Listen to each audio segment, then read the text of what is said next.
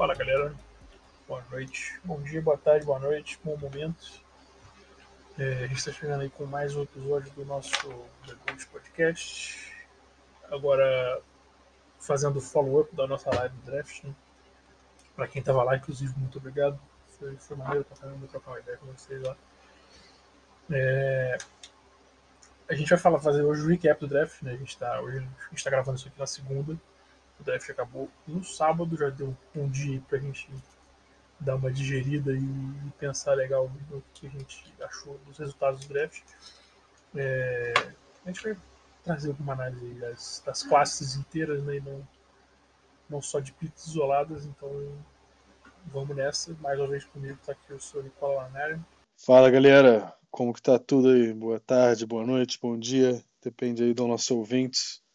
A gente vai então rever um pouco do draft, né? Ver quem mandou bem, quem mandou mal e certos picks aí que a gente gostou, não gostou, enfim, dar uma revisada aí nesse processo do draft e o que, que a gente tem que esperar desses jogadores aí que foram escolhidos pelos seus respectivos times no maior evento esportivo fora de uma temporada do mundo. 300 mil pessoas, né? 300 foi, mil. Não foi mais? Não uma foi coisa tipo, louca. Mil? É um negócio louco, assim. 300, 500 mil pessoas nas ruas de Kansas City acompanhando é, o draft da NFL. Loucura. É... Extremamente popular, né? É foda. Pro pessoal que, pra quem curte NFL mesmo, é Natal. Né? É, é, é, a hora de abrir os presentes. Então, é, é, é legal pra caramba. Um dia, quem sabe, eu ainda faço uma visita ao Draft One. É, mas então, hum. vamos começar pelo começo. Começar por quem foi bem, te deixa pra falar de quem foi mal no final.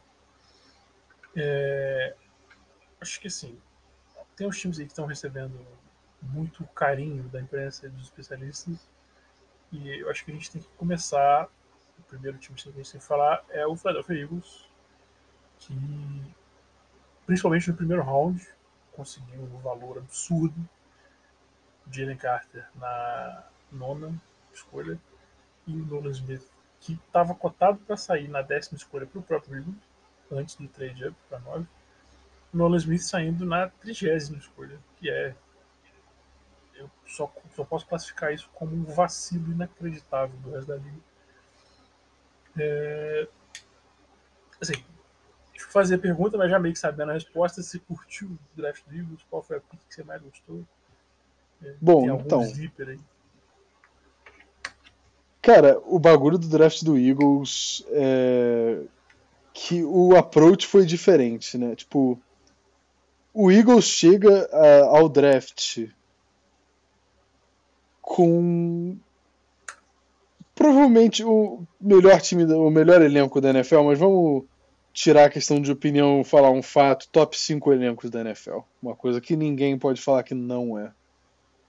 Então, eles chegam com esse luxo de simplesmente poder sentar, esperar ver quem eles querem e possivelmente fazer uma, um pequeno move aqui e ali para pegar quem eles querem, né? Mas, tipo, é um time que não tem um buraco claro. É, o Philadelphia Eagles. Então, você combina isso com o fato de que dois jogadores absurdos caíram muito, que foi um tema desse draft, né? Também tiveram vários jogadores muito bons que deslizaram. O Jalen Carter, previsto, a gente inclusive mocou ele nesse mesmo pick 9 aí. É... E o Nolan Smith, que caiu demais, né? Caiu, como você disse, ele estava previsto no pick do Eagles em 10 Pode ser um cara que é mais raw, assim, justamente por isso que eu acho que ele caiu. Mas o Eagles não precisa que ele faça um impacto imediato, porque eles tiveram 70 sacks ano passado. Então, tipo, tem tempo de ser um especialista de speed rush e tal, aprender, entrar na NFL, né, com um bom. É, um bom né, conteúdo de moves, assim, mais aprendizado, não simplesmente ser jogados aos lobos, como dizem aqui nos Estados Unidos, sem nenhum move, só contando com o seu próprio atleticismo. Mas fora o O óbvio. Nolan Smith especificamente tem também a questão de que ele vai jogar no Eagles justamente com o cara que é a conta mais óbvia dos profissionais, que é o Hassan Reddick. Tem esse É. adicional ainda. E ainda mais o Eagles leva o Sidney Brown, que para todos os propósitos um dos melhores safeties desse draft, apesar de ser uma classe um pouco mais fraca. É, é um muito bom jogador, né? E o Kelly Ringo, que um mais um jogador que tem essa familiaridade, né? Quatro jogadores de Georgia né, é, nesse ataque. E muito bom jogador, em zona principalmente. é, vai jogar tão bem em zona quanto em press coverage, talvez não muito mais em bail, mas você pode me corrigir se eu estou errado, eu não acho que o Eagles joga em bail. Não. E então dizer, não, depende. vai ser Mudou um problema assim. É, mas é outro jogador ótimo e vai ser muito bom para proteger o maior asset desse draft, que é o Jalen Carter, possivelmente o melhor jogador desse draft. Ele precisa de pessoas que ele confia em volta dele para manter a cabeça dele no lugar. Então, quatro caras aí que se conhecem, jogaram juntos, sabem como os caras são dentro e fora de campo, vai ser primordial para manter esse cara na linha e manter ele na liga, né? Por- Porque pode ser uma estrela da liga se ele conseguir se manter fora de problema policial, né? Foi. O bot caiu do jeito muito confortável. O- Você falou dos caras, de poder esperar e pegar o melhor. Os caras caíram no colo, essencialmente. né? O Jalen Carter, o Eagles estava disposto a subir até 5, trocar até com o Seattle para poder pegar o Jalen Carter. E caiu na 9, você teve que pagar uma escolha de 4. O Donovan Smith não precisou nem fazer movimento nenhum, ele caiu para 30. O, o Tyler Steen e o Sidney Brown no terceiro round. O Tyler Steen, pô, teco titular de Alabama, gente. O pedigree foda do ataque de Alabama. Produz é, jogadores de linha ofensiva, um atrás do outro. E o Sidney Brown, o Eagles conseguiu dar trade back, voltar no draft e pegar os caras.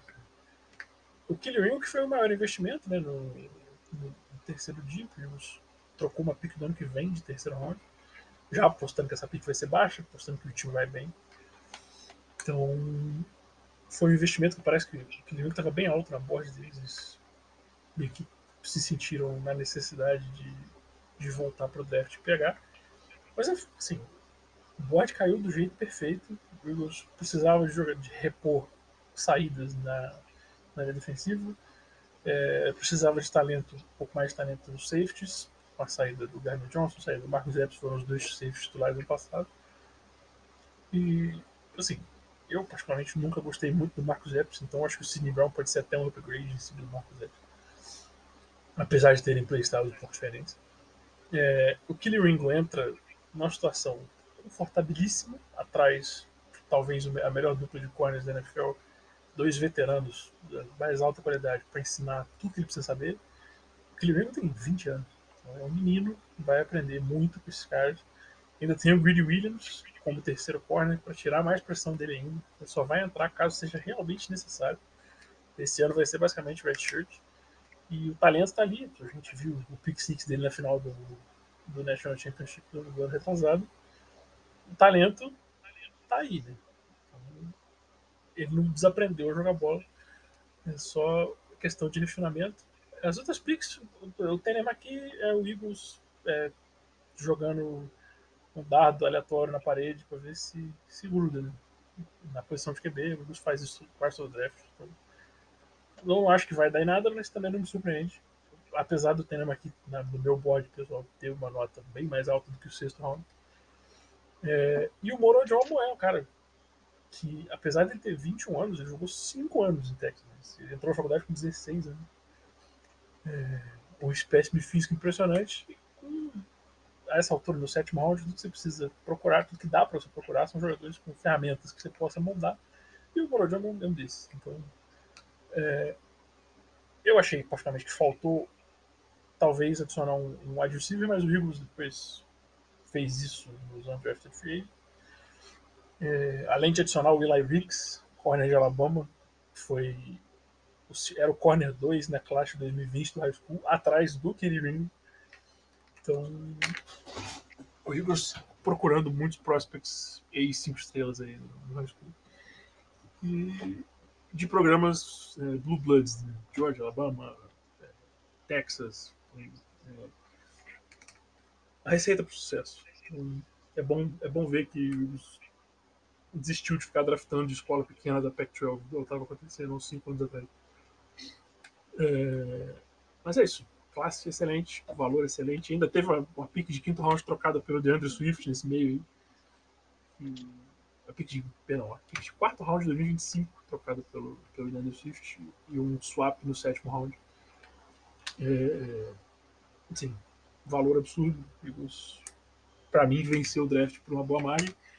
E a gente agora parte para o nosso segundo colocado, que assim, na minha opinião, acho que o Nicola vai compartilhar dessa opinião também, não fica muito atrás do Eagles, que é o seu companheiro de, de estado, outro time da Pensilvânia, o Pittsburgh Steelers. E essa eu vou deixar você falar, porque é seu time, eu sei que você gostou pra caramba, então. You have the Vai floor. parecer clubismo, né? Que a gente, a gente começa com Eagles é... e Steelers juro que não é clubismo, que, tipo, pela primeira vez na minha vida, sem ser o draft do TJ Watt, que eu botava fé, é isso aqui eu vejo o board de cima ao baixo e é tipo hit, hit, hit, hit, hit, hit, né? É... Eu acho um draft com muito menos upside que o do Eagles, até por isso que a gente botou o draft do Eagles como número um, porque o Eagles realmente pode ter pego o melhor jogador desse draft com a pick número 9, que é um, é um bagulho diferente, assim. Mas similar ao do Eagles, a gente na primeira sobe pouco, gasta um pick de quarta rodada com o com o Broderick Jones, é, que é, na minha opinião, segundo melhor tackle, se não é o melhor tackle de corrida desse draft, ele vai ajudar muito, muito o Najee Harris. E ainda assim é muito bom no passing. Ele vai entrar ali na hora, vai ser titular left tackle. A gente pega no segundo round, assim como o Eagles pegou na 30, a gente pega na 32 um cara que eu moquei na 17, que é o Joey Porter. É, para mim, o terceiro corner da, dessa classe, então ele saía aí como o, o, quarto corner, na verdade, né, atrás do Emmanuel Forbes. E na segunda rodada pra gente, para mim, foi muito bom. A gente ainda pega o Keanu Benton, que top 3 DT dessa classe, né? Que vai compor aí a linha defensiva, ainda mais com a perda do Tyson Alualo. Pega o Darnell Washington, que é mais um para ajudar o, o Najee Harris. Não vai ser o principal recebedor ali da linha.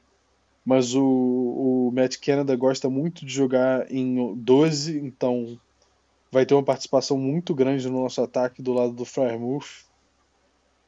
E é um cara que, apesar de lesões, ele poderia ter tá, sido pego na segunda, primeira rodada, assim, fim de primeira rodada, porque é um cara que é 6-7, muito atlético, né? E o melhor bloqueador de longe dessa classe. Então, esse pique para mim muito bom. O Nick Herbig é um pique que eu não sei como chegou na quarta rodada, é um cara que vai ser muito versátil, tanto como o banco para o tanto quanto jogar ali de inside, pode vir até ganhar essa posição titular por dentro. Mas aí vem o meu pick favorito dessa classe, que foi o Corey Trice de Purdue, que antes do ano começar, e ele teve problema de contusão, é, inclusive falhou o médio, o teste médico de vários times no combine e muita gente não quis é, levar ele por conta disso. Mas ele era ranqueado como um dos cinco melhores corners dessa classe.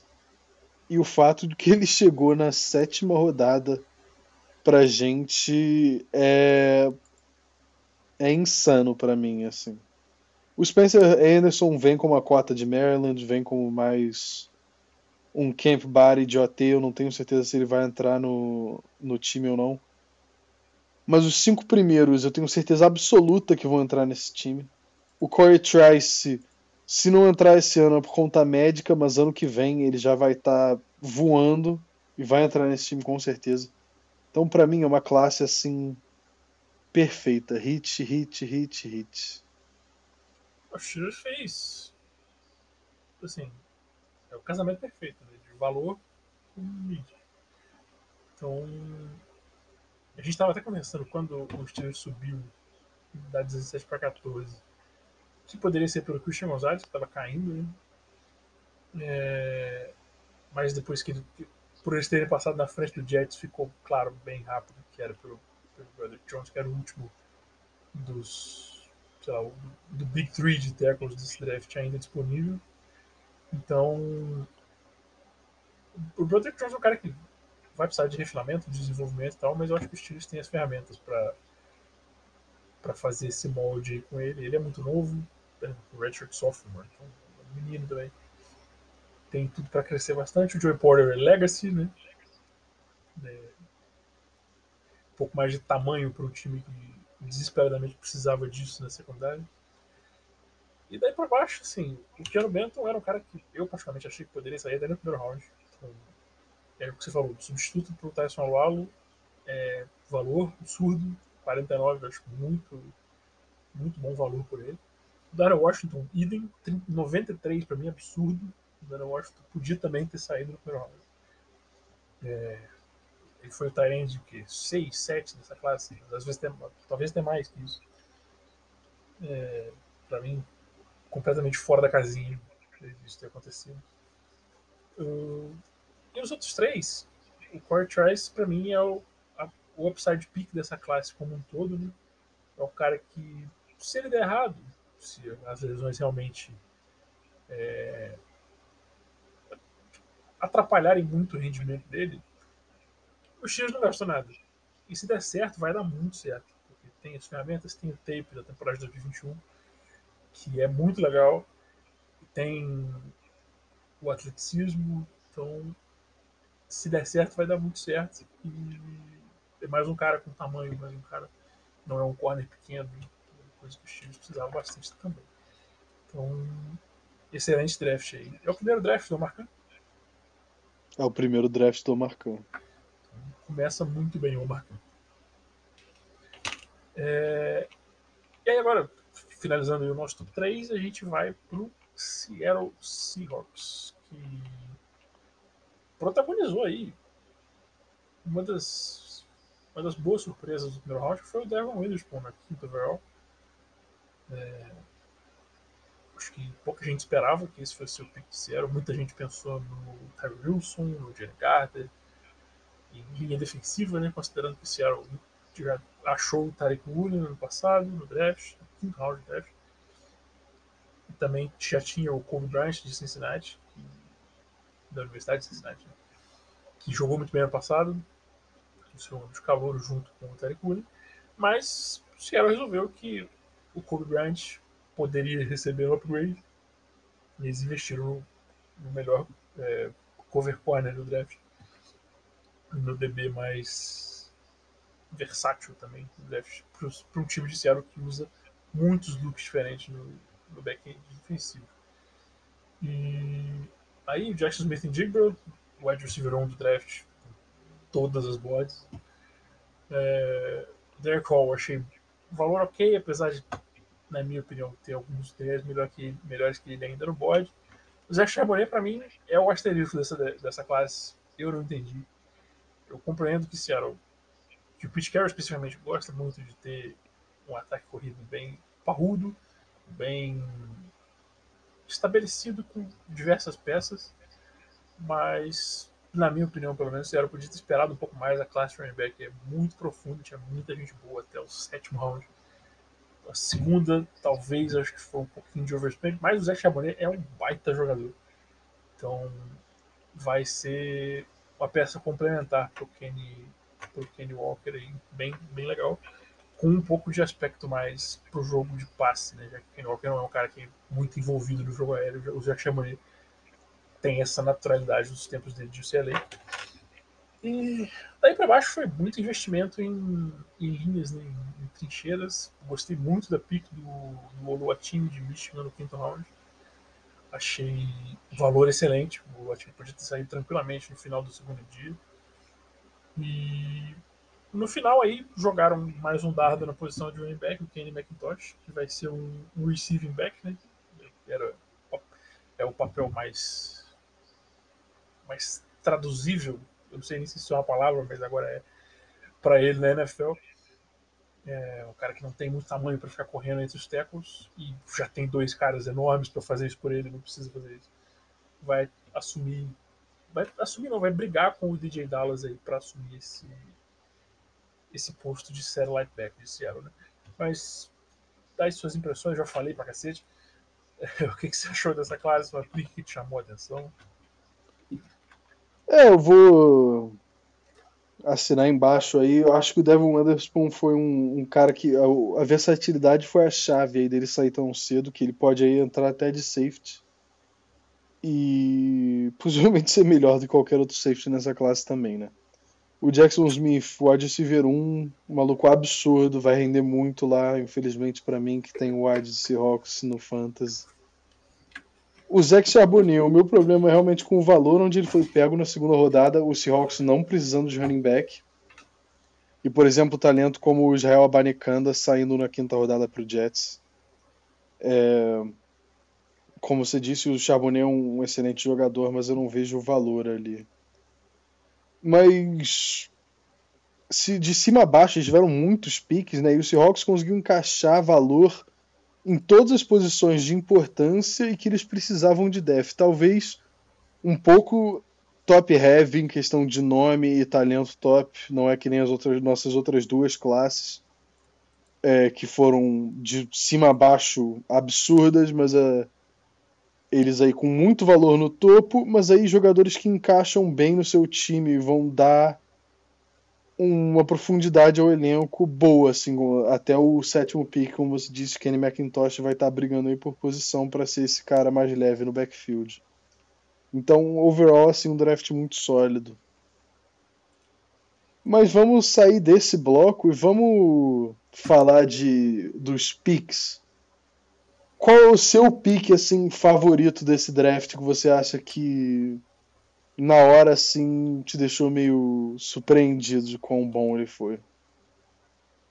Cara, é, eu separei essa pergunta pelo uma para cada, cada um dos três dias. Né?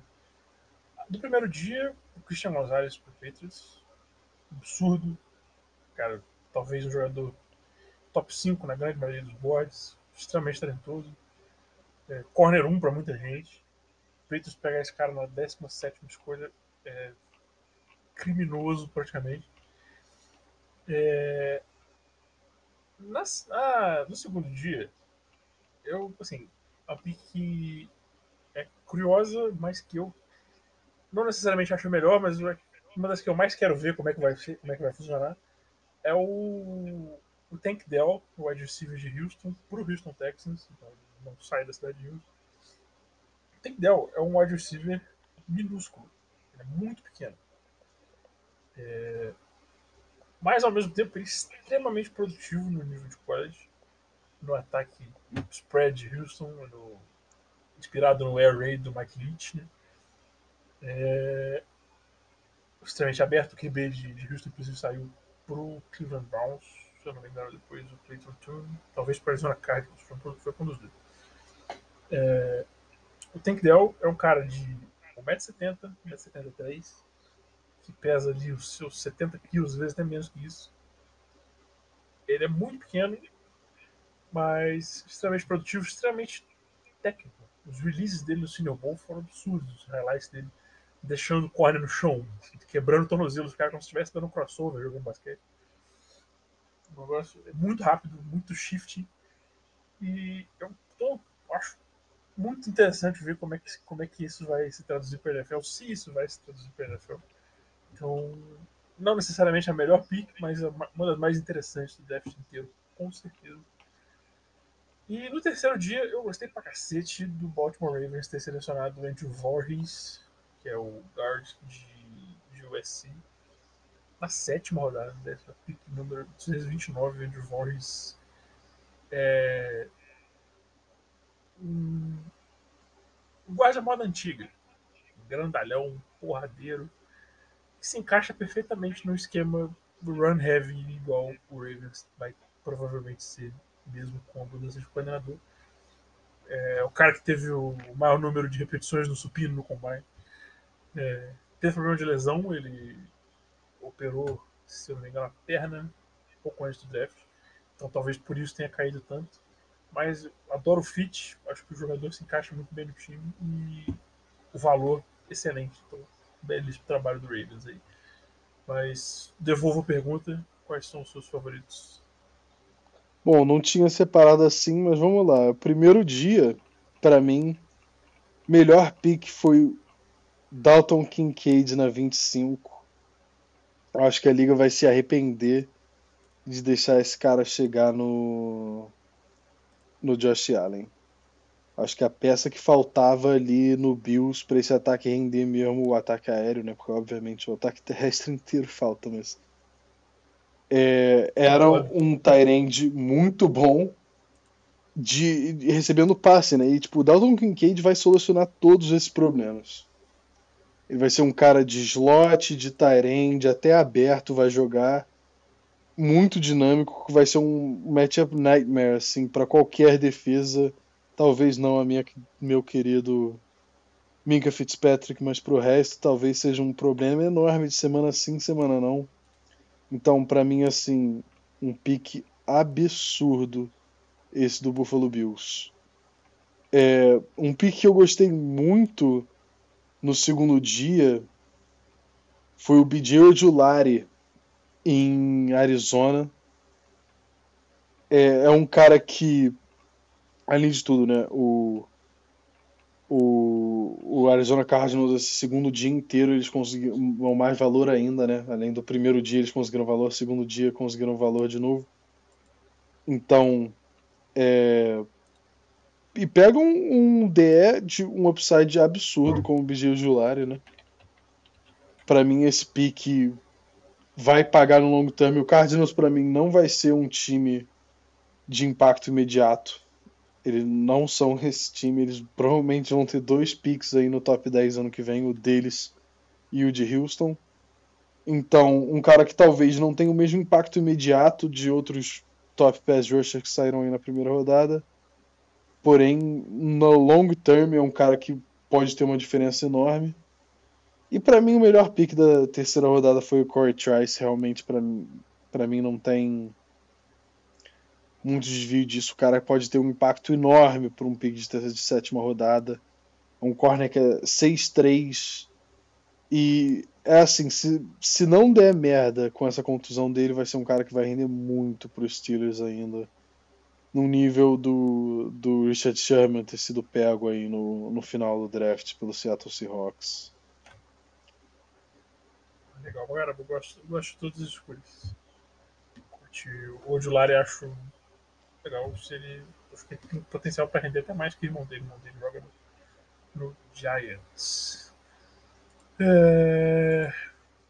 Então agora a gente vai para a parte chata. A parte onde a gente aponta o dedo para quem fez merda. É... As três, nas nossas opiniões, nossas humildes opiniões, as três piores classes desse draft. É, eu vou começar trazendo uma aqui que a gente concordou pré-gravação, que é a classe do Jacksonville Jaguars. É... Jaguars teve uma porrada de pique, uma quantidade enorme de pique. É... Sei lá, 11 piques, foi uma coisa assim, muita pique. É... A única pique que eu realmente curti em termos de valor, além do Anton Harrison sair na 27 no primeiro round, o primeiro round é obrigação acertar. Depois disso, eu gostei da pick do Antônio Johnson, que o safety de Texas A&M saiu no quinto round. Ele poderia ter saído bem antes disso. É, tinha hype, algum, talvez um mês e meio atrás, mais ou menos, para ele sair até no final do primeiro round. Obviamente isso não se materializou. Mas foi o que eu gostei do valor ali, junto com o Yasser Abdullah de Louisville, que assim, é um pass rusher extremamente pequeno, cara de pouco mais de 1,80m, mas rápido, que tem algum, algum wiggle no edge. Então, acho que um, um flyer suave para jogar junto com o excepcional Josh Allen. Mas fora isso, você tem o Brenton Strange, um Tyrant de Penn State, que, assim, pelo menos, saiu na frente de pelo menos quatro prospects Tyrant melhores que ele.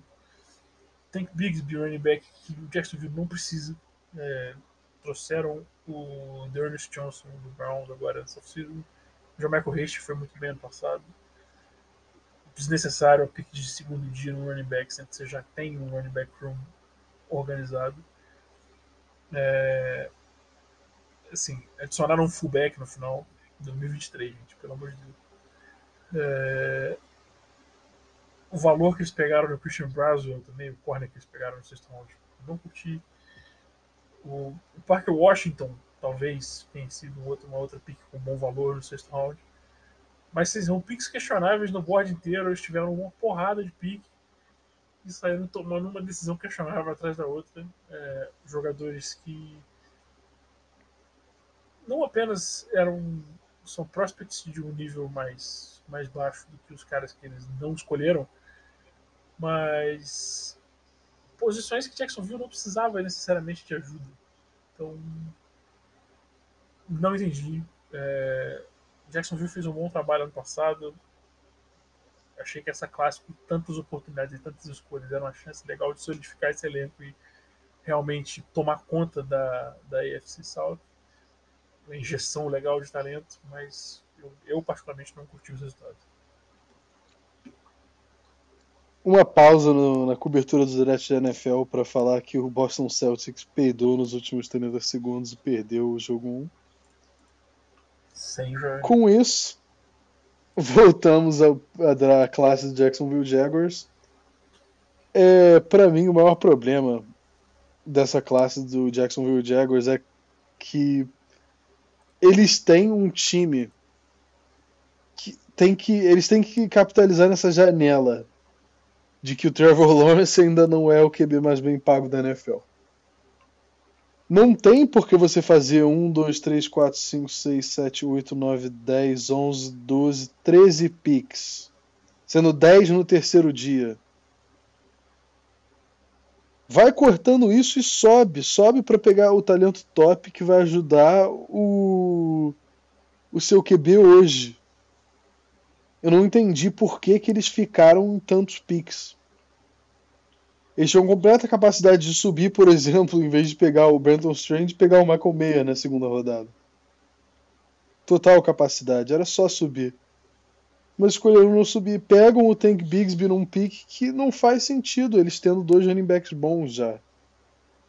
Tipo, como você disse, um time que se ajudou muito ano passado, se ajudou muito mais ainda dois anos atrás e esse ano dá uma, uma paçocada no draft, né? Pegaram um monte de talento. Você, 13 caras, a metade não vai entrar no seu roster. E, e, e, talvez até mais, né? Porque muitos desses jogadores não fazem nem sentido quanto ao talento. Então, realmente, o nosso pior draft aí fica com o Jacksonville Jaguars. É, agora, abre a oportunidade de você trazer mais uma, mais uma classe que você não curtiu. Tem mais uma classe que eu não curti, que aí a gente meio que até discordou um pouco aí antes do programa, mas foi o, a classe do, do Detroit Lions. E para mim, tipo, ok, é, eles tiveram uma, uma classe que no fim, do meio pro fim, não foi ruim, não foi uma classe horrível mas para mim os quatro primeiros picks me dizem o que, que essa classe foi. O Jamir Gibbs é, pegar um. Na situação atual de running back do Lions, eles pegaram running back na pick 12 para mim é insanidade. Não faz sentido isso ter sido feito. Ainda mais com o Christian Gonzalez no board. Eles passam o Christian Gonzalez Dizem os reportes que eles queriam o Witherspoon, por isso que até saíram da pick 5. Oh, epa, falei merda. Até por isso saíram da pick 6, porque não queriam o Christian Gonzalez, queriam o Witherspoon. Imagina 12 essa desculpa não faz mais sentido. Você pegar um running back tendo dois e trocaram, enfim, trocaram o, o Swift depois para o Philadelphia Eagles, mas para mim um pick que não faz sentido. E com a 18 pegam o Jack Campbell, que apesar de ser um bom linebacker, é um linebacker da NFL antiga e que estava cotado para sair na segunda rodada. Eles vão lá e pegam na pick 18, acabam com o pau na mão porque o Gonzalez sai na pick logo antes nas 17. Com a pick 2, eles vão lá e é, consertam um problema que eles criaram, trocando um dos melhores talentos da liga pro Minnesota Vikings. Com a próxima pick, aí é o primeiro pick que eu acho bom, é o Brian Brandt, que entra aí com, enfim, um cara que estava cotado para a primeira rodada, provavelmente vai ser safety titular de cara no Lions, é, se não for jogar é, no slot de cara também. E depois pegam o Randall Hooker, cara. O Goff acabou de ter uma temporada ótima, eles vão lá e gastam um pick de terceira rodada em um QB. Eles não tiveram mais muitos picks, tiveram mais um pick de terceira, um de quinta e um de sétima. E para mim, esses três primeiros picks, dois deles mal feitos, um que foi o problema que eles mesmos criaram, e aí o Renan Hooker, para mim, que também não faz muito sentido você gastar em um time que não tá feito, do Lions não é um time pronto, você gastar um pique tão alto num QB quando seu QB não é velho e jogou bem. Eu... Essas duas picks primeiro round, o, o Johnny Gibbs eu realmente também não entendo. É... Achei que eles entraram um pouco em pânico aí com, com o Seattle tendo escolhido o, o Devon Witherspoon. Eu, apesar de eu ter visto reportes aí que lá estava pronto para pegar o Gibbs até na 6. Mas, a essa altura, o que mais eles podem falar, né? É, tem que falar é, isso mesmo. Tem que falar isso mesmo. E... Assim, o Jack Campbell, eu entendo. É um positional velho esquisito? É. Mas eu entendo pelo seguinte motivo. O, o esquema defensivo do Lions depende muito do de um controlador de meio de campo, de meio de front seven. Por isso que o Malcolm Rodrigues teve tanto destaque, no, tanto no Hard Knocks ano passado, quanto na pré-temporada, porque é uma posição de um destaque no Detroit Lions e o Jack Campbell é, acho que a gente não vai discordar disso, tranquilamente o melhor middle linebacker dessa classe. É, melhor puro middle linebacker dessa classe. Então, eu entendo. Se você está, está com medo de, pô, vou ficar sem o cara, vou pegar. Apesar de concordar com você que talvez eles tenham entrado em pânico de novo quando o Patriots pegou o Christian Gonzalez no pique na frente dele. É, o a Porta, eu acho curioso, porque eles pegaram o Sendo a Porta na frente do Luke Musgrave também.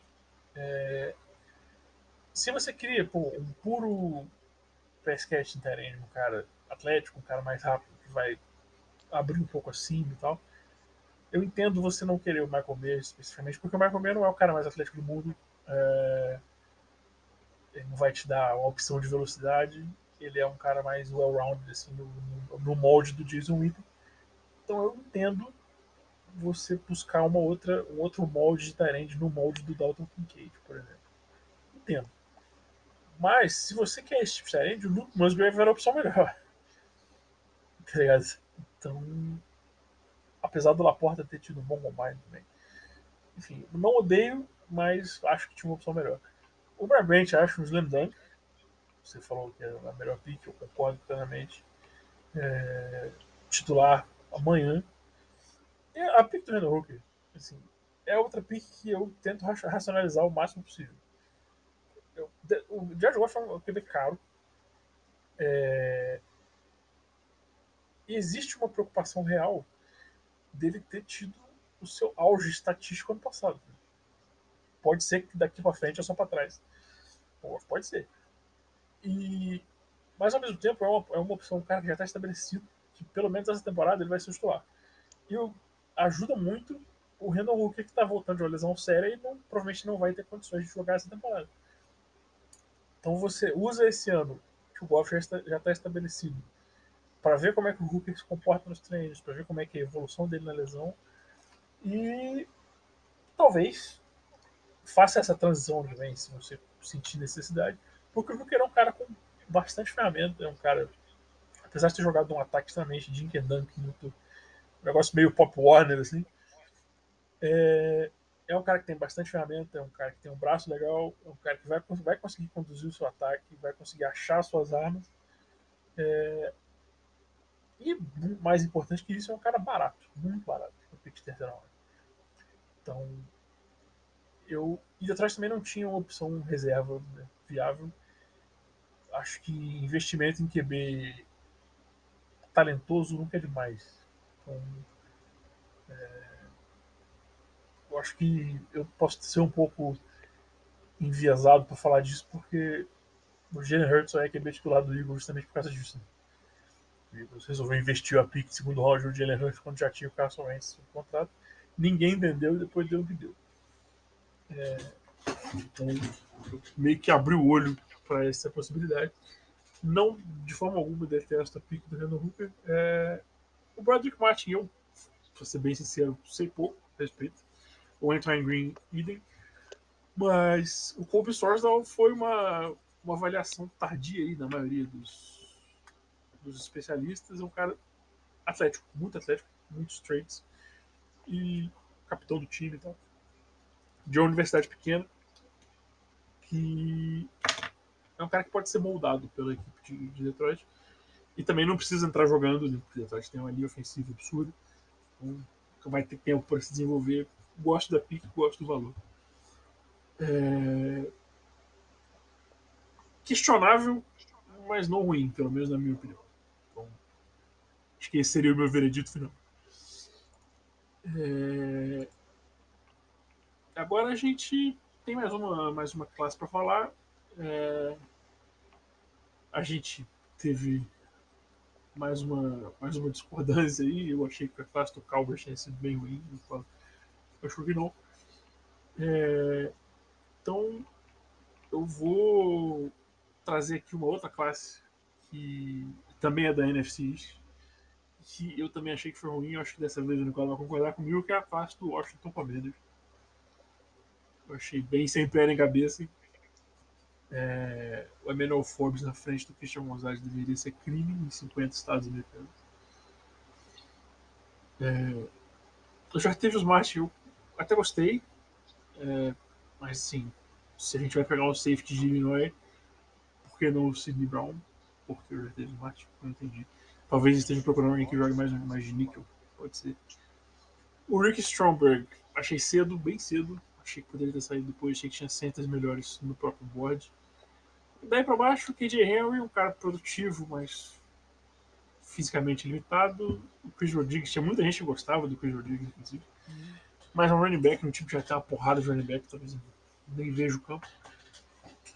E é isso. É, eu não curti a classe do Commanders, eu sei que a gente conversando no, no dia do draft também não curtiu muito a pick do Forbes. O que, que você achou? Você acha que tem classes piores? Acho que é essa mesmo. É, o Forbes na frente do Gonzalez não tem valor, né? O, o cara que era considerado o melhor, melhor press corner, mesmo press corner do draft, tá ali e você pula ele para pegar outro, que não é tão bom quanto. E que é muito mesma coisa com já coisa já teve o Smart, o companheiro de time dele tá no board e ele não é pego por um companheiro inferior. É... Overall, faltou pro Washington top end talent, assim, tipo. O, For... o próprio Forbes um... jogou um pique fora ali. Eles conseguiram estragar ali um pique de segunda rodada também. Então é tipo, jogando talento fora que eles não podem.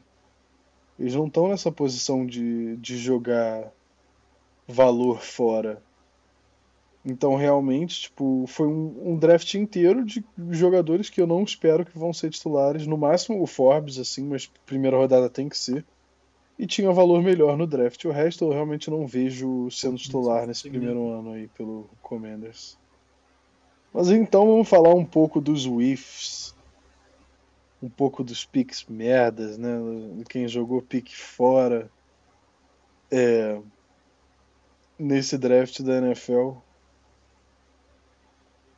para mim, assim, na primeira rodada tem alguns, mas eu gostaria de, de apontar, assim, tipo, a gente falou até do, do Jamir Gibbs. Falamos também do Meryl Forbes, do Jack Campbell. Mas, mas, contudo, porém, não são os únicos picks merda na primeira rodada. É, eu acho que você até vai discordar disso de mim, mas eu não gostei do Anudik Zoma no Kansas City Chiefs. Eu achei o valor ruim. Eu achei que tinha gente melhor disponível. Eu achei que o Chiefs, na posição que eles estavam, se eles não gostavam de ninguém o suficiente ali, era para dar trade down. Assim, um time que não precisa dessa pick. Eu acho que queria um receiver. Não chegou nenhum dos receivers que estavam que eles queriam. Eles acabaram pegando quem estava ali no topo, justamente porque o draft é lá e eles não queriam sair da primeira rodada. Mas não vi valor ali nesse pick nenhum do Kansas City Chiefs. O que, que você achou aí na primeira rodada? Um pique ruim? É real discordo. Você falou que eu discordar, eu discordo mesmo. Eu, eu gosto do, do Ano Diggs, acho que ele entra legal naquela frente ali. Ainda mais agora que o Frank Clark saiu. Acho que ele vai encaixar legal ali, exatamente nessa vaga. Gosto, gosto. Acho que a produção dele vai, vai combinar com o perfil que o Chiefs procura. Assim, não é que eu não tenha gostado per se, gosto do jogador, mas acho que o, o velho onde ele saiu foi um pouquinho exagerado. E é o Will McDonald pro Jets. O McDonald, a essa altura, é basicamente uma versão do Nolan Smith piorado. Né? Dollar Store, Nolan Smith. Só que ele saiu na 15 e o Nolan Smith saiu na 30. Então, se o Jets estava procurando um edge rusher com velocidade, bend, assim, características atléticas clássicas de um edge rusher, e um pouco undersized, com muita explosão, o Nolan Smith estava ali. Estava ali e ficou ali por um bom tempo depois de sair o McDonald's. Então, acho que esse foi um, um if muito acentuado pelo fato de que tinha um talento ali da mesma posição, do mesmo perfil, e o Jets escolheu outra pessoa achei viagem. Eh, acho que o Jazz está fazendo um puta de um trabalho nessas últimas duas aí, classes aí de, de acumular talento. Mas essa pick eu achei que, que foi um erro. E eu posso até adicionar mais um, mais um aí, que é o. O. Rapaz, me foge o nome dele agora. O Lucas Vanessa, que saiu ali pertinho do, do McDonald's, do Defensive End de Iowa. 13 terceiro overall. Questionável at best. Um cara extremamente cru, ferramentas atléticas e tal, mas cru. Vai precisar de muito desenvolvimento no time do Packers que precisa de peças, né? um time fraco. Então, é, sei lá, não, não o valor, não. Achei que poderia ter pegado um cara um pouco mais pronto, tipo o Miles Murphy, por exemplo, saiu bem depois deixo aí logo duas apontadas de dedo. E assim, é, já falamos bastante sobre o draft, comentamos muito muita coisa boa, muita coisa ruim. E agora nesse final, tem mais algum comentário que você queira fazer, mais algum pick que você queira destacar para bem ou para mal, mais algum time que você queira mandar um shout-out? Vamos falar um, um pouquinho só do, do Houston Texans, né, cara? O Houston Texans conseguiu enganar todos, inclusive nós, menos duas pessoas. Daniel Jeremiah, Brett Coleman, ambos chamaram essa troca de volta para pegar o Will Anderson pegando o CJ Stroud na 2. Que é uma coisa louca, mas assim, eles conseguiram. Eles falaram, tiveram rumores que não iam pegar o Stroud, que iam pegar o Terry Wilson na 2. Aí rumores do Will Anderson na 2. E aí no final pegam o que era, sem dúvida, o segundo melhor QB da classe. Eu acho que o draft mostrou realmente isso. Que sem dúvida era o segundo melhor QB da classe. E ainda voltam para pegar o melhor defensor dessa classe, o segundo melhor defensor dessa classe aí. Vamos ver como que fica ele entre ele e o Jalen Carter mas um edge rusher que, inevitavelmente, pelo menos de cara, vai ter um impacto maior, né? ainda mais na defesa de Houston, que precisava de uma cornerstone assim de pass rush. Então, é, vai entrar perfeito aí o Demico Ryans tentando montar o que ele tinha, né? Então, pegando um cara como se fosse um Nick Bosa ali. E, cara, o CJ Stroud vai ter muito para lidar, né? Saindo de Ohio State, que ele tinha wide top saindo do bueiro, né? Para chegar em Houston com um ataque magro, mas com um bom ataque corrido, que vai ter uma base boa para ele conseguir se desenvolver sem ser jogado direto às chamas. E ninguém espera que Houston vá muito bem, né? Apesar de que eles não têm o, o pique de primeira rodada do ano que vem. Ninguém espera muito do Houston esse ano. Eu espero Houston entre os 10 piores times desse ano também, mas eu acho que deram um passo na direção certa, que é raro para essa franquia. Eu acho que o Houston fez um bom trabalho de ajudar no desenvolvimento desse jogo. Trouxeram aí o.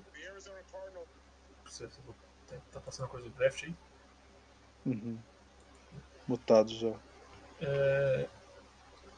O Houston fez um bom trabalho em ajudar o CJ Stroud antes mesmo dele chegar. Né?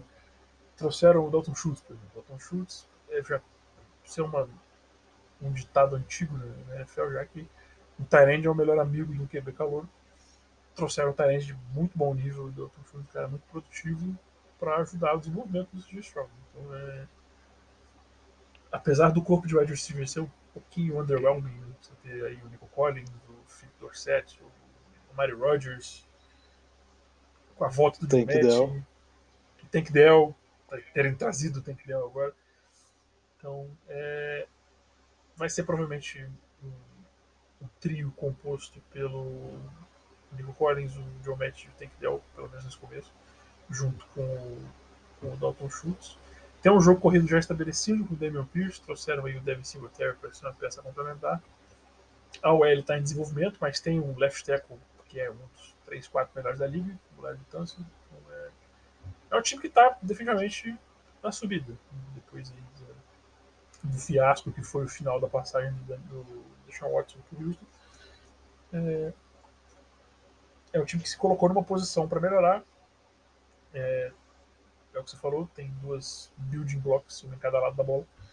Então, é, resta saber quem vão ser as peças do lado desses caras. Acho que o Houston tem tudo para ter uma defesa muito boa, com o Anderson, com o Jenny Petrie, com o Derek Stingley.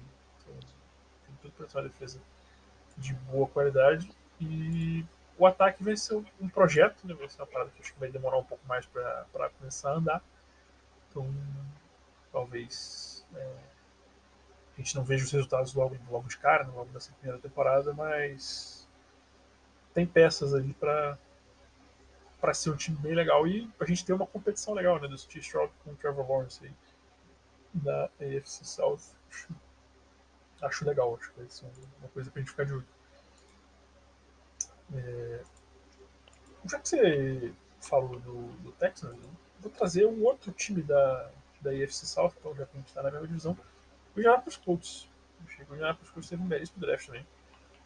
É, mais um QB alto, né, o Anthony Richardson, então é uma divisão com QBs muito jovens, né, Trevor Lawrence, o C.J. Stroud em Houston, o Anthony Richardson em Indianapolis e talvez o Levis, interesse, vai saber. Tá lá, né, não sei se, não sei se ele vai ser titular. Mas eu gostei bastante da classe, acho que eles precisavam de ajuda agora com a saída do Stephon Gilbert, precisavam de um, de um corner um pouco mais fisicamente intimidante mesmo, um cara maior, né? O Julius Brands é um cara que teve uma boa temporada, um cara maior, mais longo, braço muito longo, cara, parece um Slenderman. É, trouxeram um terceiro wide aí para ajudar o Michael Pittman e o Alec Pierce e investiram nas, nas trincheiras também. Trouxeram o Darius Rush no quinto round, que eu um baita pick. É, é um time assim, o sucesso ou o insucesso dessa classe vai depender muito do Anthony Richardson vai muito do que acontece com ele. Mas eu achei que para um começo de trabalho com o Shane Steichen e tendo o Shane Steichen, cara que veio do ataque do Jalen Hurts, o cara que soube estruturar o seu ataque em volta de um QB móvel, o cara que corre muito com bola, eu acho que eles estão numa posição bem interessante para fazer o Anthony Richardson se desenvolver e ter sucesso aí, pelo menos nesses. Pelo menos daqui a uns dois anos, talvez não no primeiro, mas daqui a algum tempo acho que vai. tem tudo para render. Né? É, a chave vai ser paciência, né? Porque o Anthony Richardson não tá pronto para ser uma estrela, mas pode vir a ser uma estrela.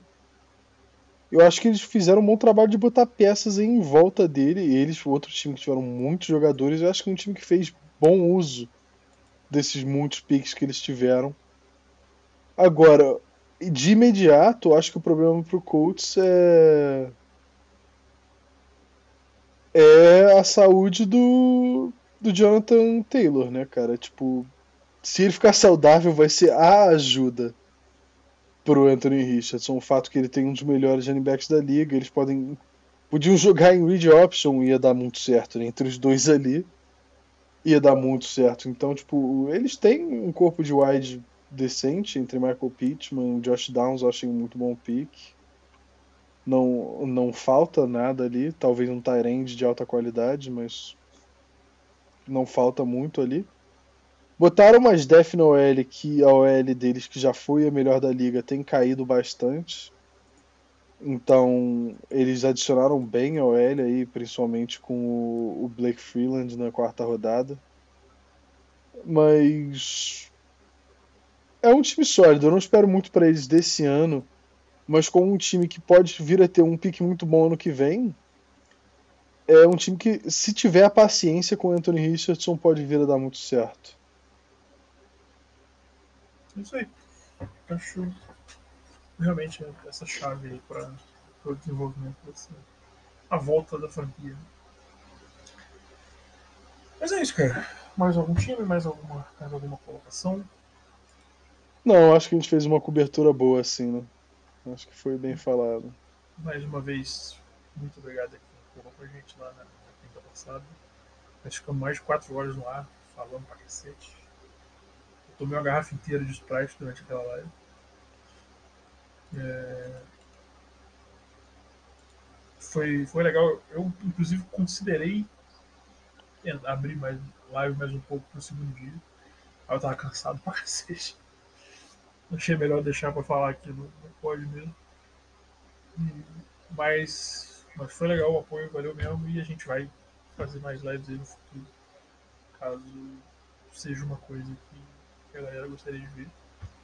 E a gente volta essa semana ainda com um episódio sobre os playoffs da NBA.